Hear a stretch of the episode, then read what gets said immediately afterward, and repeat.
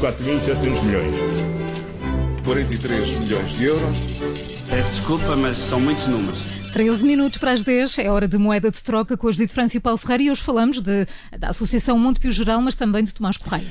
É, a notícia está no público esta manhã e, entretanto, já em vários jornais também, e diz-nos que o regulador dos seguros, que é a Autoridade de Supervisão de Seguros e Fundos de Pensões, eh, está prestes a terminar a avaliação da idoneidade de Tomás Correia para decidir eh, se este tem condições ou não de continuar à frente da Associação eh, Mutualista Montepio Geral. Atenção, não estamos a falar do Banco Montepio, que é do grupo, mas sim da associação que é precisamente dona desse banco. Isso é uma distinção muito importante é para importante, este processo, não é? Sem dúvida, até porque as, as, supervisões são diferentes. O banco, obviamente, supervisionado pelo Banco de Portugal e a Associação Mutualista, neste caso, pela Autoridade de Seguros. Um, e, portanto, este é um processo antigo e demorado, que se arrasta há muito tempo e que tem mostrado um pouco daquilo que, que, que somos enquanto país.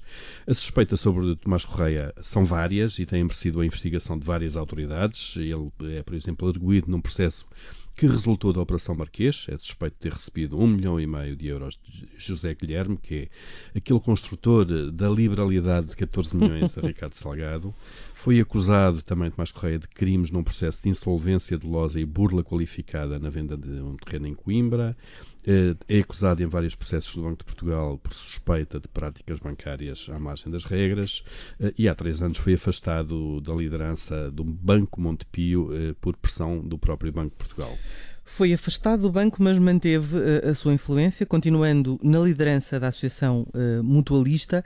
Uh, quando o problema se tornou demasiado óbvio e, e, podia ser a própria solidez financeira do grupo a estar em causa, percebeu-se que quase um, não havia regulação sobre as associações mutualistas.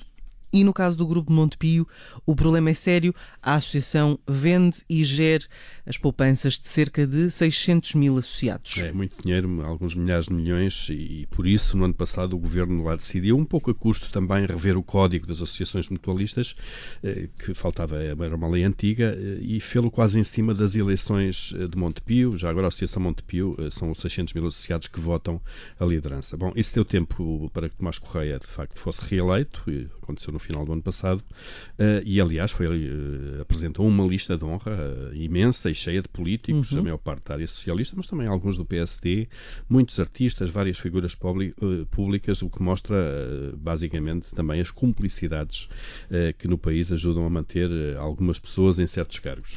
Deixa explicar então que essa nova lei de que falavas encarregou a autoridade dos seguros da supervisão às associações mutualistas. Um, um, e o processo de avaliação de idoneidade dos dirigentes está agora a ser concluído. E, obviamente, a decisão do supervisor deverá indicar que Tomás Correia com um currículo cheio de acidentes legais um, e de suspeitas, um, não é idóneo para estar à frente da Associação Montepio. É, o próprio deverá agora eh, antecipar-se a esta decisão formal, que é adivinhada e deverá sair pelo próprio pé.